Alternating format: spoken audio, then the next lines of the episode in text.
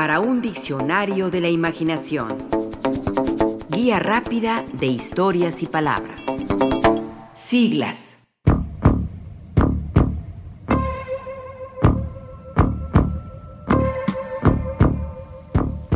¿Qué tienen en común el ADN, la FAO, la BBC, la COVID, la CEPAL, la CNDH, el CCH, el BBVA, el IFE, el INE, el IMSS, el ISTE, la OCDE, la ONU, la UNAM, el FMI, la CTM, la CIA, el FBI, la NASA, la NBC, el PIB, las RP, la CFE, la KGB, CAPUFE, el ACNUR, el PUP, el PRI, el PRD y la URSS, lo que tienen en común es que son siglas.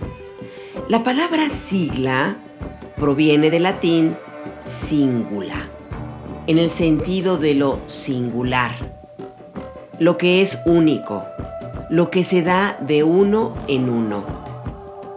A la sigla se le define como una abreviatura formada por las letras iniciales de un sintagma, normalmente nombres de instituciones, empresas. Siglas, por ejemplo, serían Banamex, Bancomer, Nafinsa, OTAN, INA, SJCN y DDT, entre muchas otras. El diccionario panhispánico de dudas nos ofrece también esta definición. Se llama sigla tanto a la palabra formada por las iniciales de los términos que integran una denominación compleja, como a cada una de esas letras iniciales. Las siglas se utilizan para referirse de forma abreviada a organismos, instituciones, empresas, objetos, sistemas, asociaciones, etc.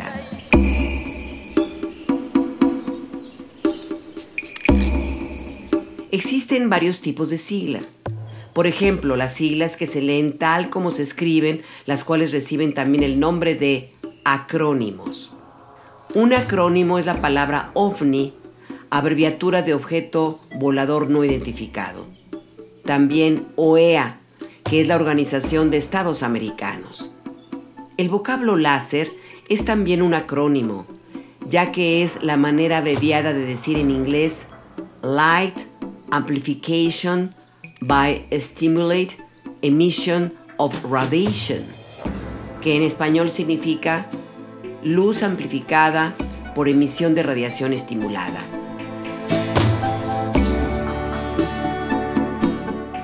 Muchas de estas siglas, nos informa el diccionario panhispánico de dudas, acaban incorporándose como sustantivos al léxico común cuando una sigla está compuesta solo por vocales, cada una de ellas se pronuncia de manera independiente y conserva su acento fonético. Por ejemplo, OTAN, que es la Organización del Tratado del Atlántico Norte, o NATO en inglés. Hay siglas cuya forma impronunciable obliga a leerlas con deletreo. Por ejemplo, FBIODDT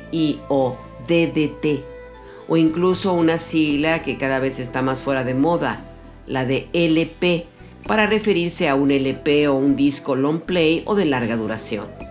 Lo mismo está pasando con otras siglas como CD, que es la abreviatura en inglés de Compact Disc o disco compacto. Claro, también tenemos siglas que combinan leerse tal y como se escriben, como si fuera una sola palabra, y las siglas que se leen deletreándolas.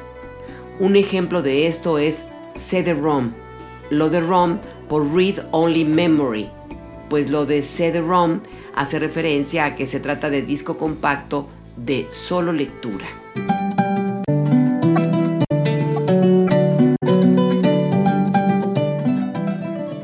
Tendemos a poner en plural muchas siglas, como decir CDs o NGs, por organizaciones no gubernamentales. Los académicos recomiendan no hacerlo, sino convertirlas en plural mediante su artículo. Por ejemplo, es más recomendable decir los CD o las ONG. A propósito del plural, muchas siglas deben escribirse al doble para denotar un plural. Por ejemplo, relaciones públicas debe escribirse RRPP o Estados Unidos EEUU.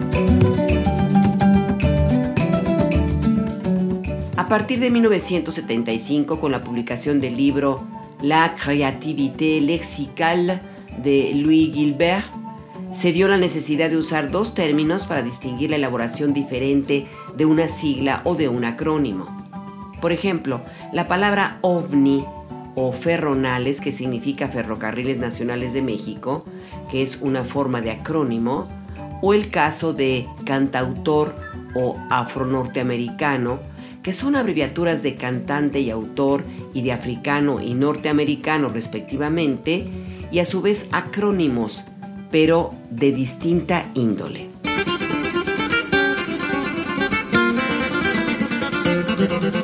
Así, a estos últimos términos se les cataloga como dentro de lo que se ha denominado como acronimia.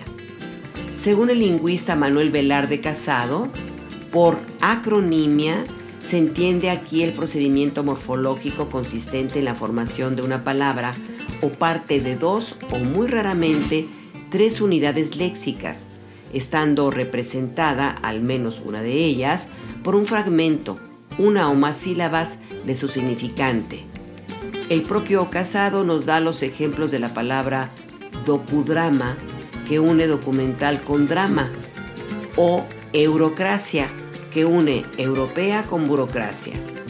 Nosotros añadiríamos otros ejemplos de acronimia como telenovela, metrobús, frontenis, homofobia, choripán y palabras en inglés como brunch, que es una abreviatura de dos palabras, breakfast y lunch, o smog, que fusiona smoke, humo, con fog, neblina.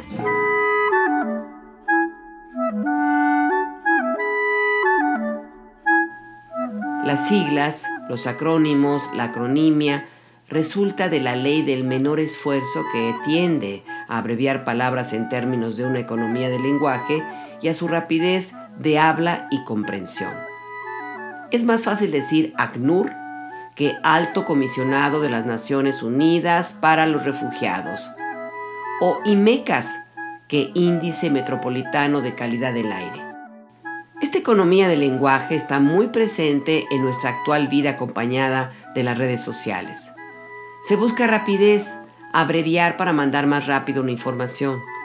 De esta forma tenemos siglas como FB por Facebook, pero también NTP por No te preocupes, LOL por Login Out Loud, DM por Dios mío o mensaje directo, OMG por Oh My God, TL por Timeline o línea de tiempo, NTC por No te creas, GPI por Gracias por invitar, Eagers por Instagrammers, RT por Retweet o volver a mandar un mismo mensaje de Twitter y otras personas.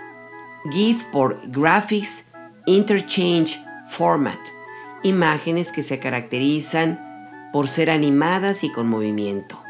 YOLO por You Only Live Once o solo se vive una sola vez y términos como APP que se refiere a las aplicaciones que es posible tener para contar con más funciones en la tablet, el teléfono inteligente o la computadora. Las siglas forman parte de nuestra vida cotidiana. En muchos sentidos son ATM, a toda madre.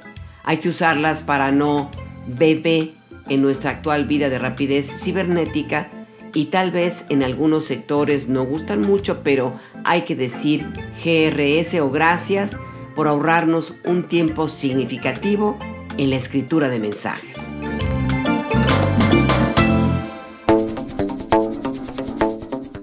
Un diccionario de la imaginación. Guía rápida de historias y palabras.